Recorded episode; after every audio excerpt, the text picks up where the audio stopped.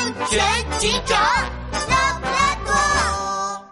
手机大王，手机大盗二。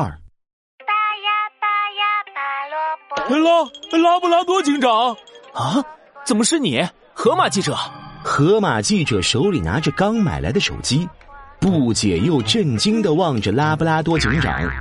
拉布拉多警长也愣住了。原来就是你这头河马偷了我的手机，快把手机还给我们！一个脑袋从拉布拉多警长身后伸了出来，生气的瞪着河马记者。是绵羊小姐，我我不是小偷啊！你你还狡辩！刚才有个圆滚滚的黑影撞了我一下，然后我的手机就不见了。这这已经是我这个月丢的第三部手机了咩？还好拉布拉多警长就在附近，立刻拨打了我的手机号。现在我的手机还在你手上唱歌呢。什什么？哎，这这是我刚找一个鸭舌帽小贩买的。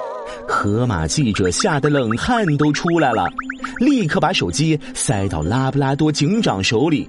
拉布拉多警长，手机真不是我偷的，你相信我呀！河马记者，你先别慌，告诉我刚才发生了什么事。好的，好的。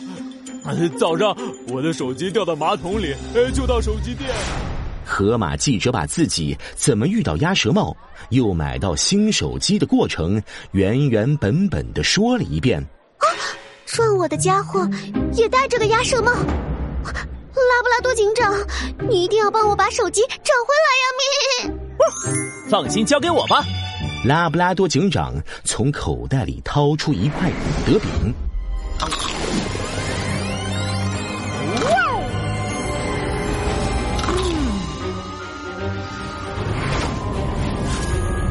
乌黑的圆眼睛一下子亮了起来。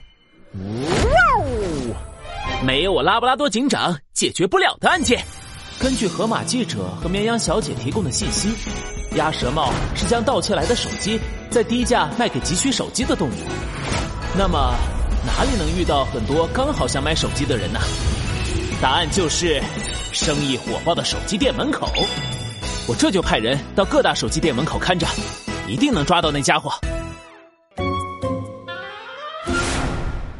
傍晚，绵羊小姐穿着粉色蓬蓬裙，手里捏着一个粉色小钱包，朝手机店走去。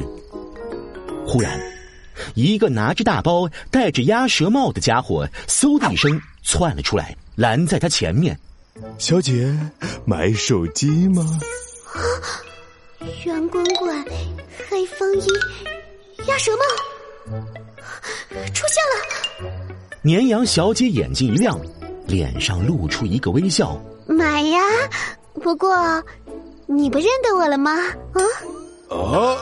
哦，哈哈你是那个、那个、那个……鸭舌帽那个了半天，也那个不出结果。嗯，难道是老顾客？哎呀，老朱，我真想不起来了。不记得我不要紧，我记得你就行了。绵羊小姐盯着鸭舌帽手上的大包，勾起嘴角笑了笑，接着问道：“ 真的想要什么型号的手机都可以吗？”那当然。鸭舌帽拍了拍胸脯，保证：“只要你能说得出，我手机大王就拿得出。”那绵羊小姐拉长了语调，眨了眨眼睛。我想要拉布拉多警长的同款手机，可以吗？拉拉拉什么？没错，鸭舌帽先生，就是我。啊，拉布拉多警长！鸭舌帽听到这个名字，吓得抬头四下张望，结果就看到拉布拉多警长不知从哪里冒了出来，朝自己奔了过来。哎呀妈呀！吓死俺老朱了！我跑！拉布拉多警长立刻追了上去。别跑，站住！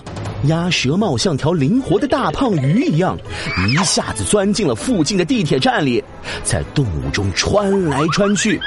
不一会儿就挤过人群，越过闸机，冲向地铁。哎，这位乘客，等等！这时，一辆地铁缓缓的关上车门，鸭舌帽脚下不停，朝着车门冲去。停下！地铁快关门了，危险！结果，啊！哎呀！救命啊！车门关上了，鸭舌帽被车门夹住了大肚子，疼得哇哇叫，手一抖，大包摔到了地上，包里的手机哗啦啦掉了一地。拉布拉多警长急忙冲过去，按下地铁紧急按钮，将鸭舌帽救了出来。野猪，怎么是你？原来，鸭舌帽竟是上次在游乐园骗人买 VIP 通道的野猪。野猪，你刚从监狱里出来，就又开始作案了。跟我回警察局，好好反省吧。老猪，我再也不敢了，真是吓死猪了。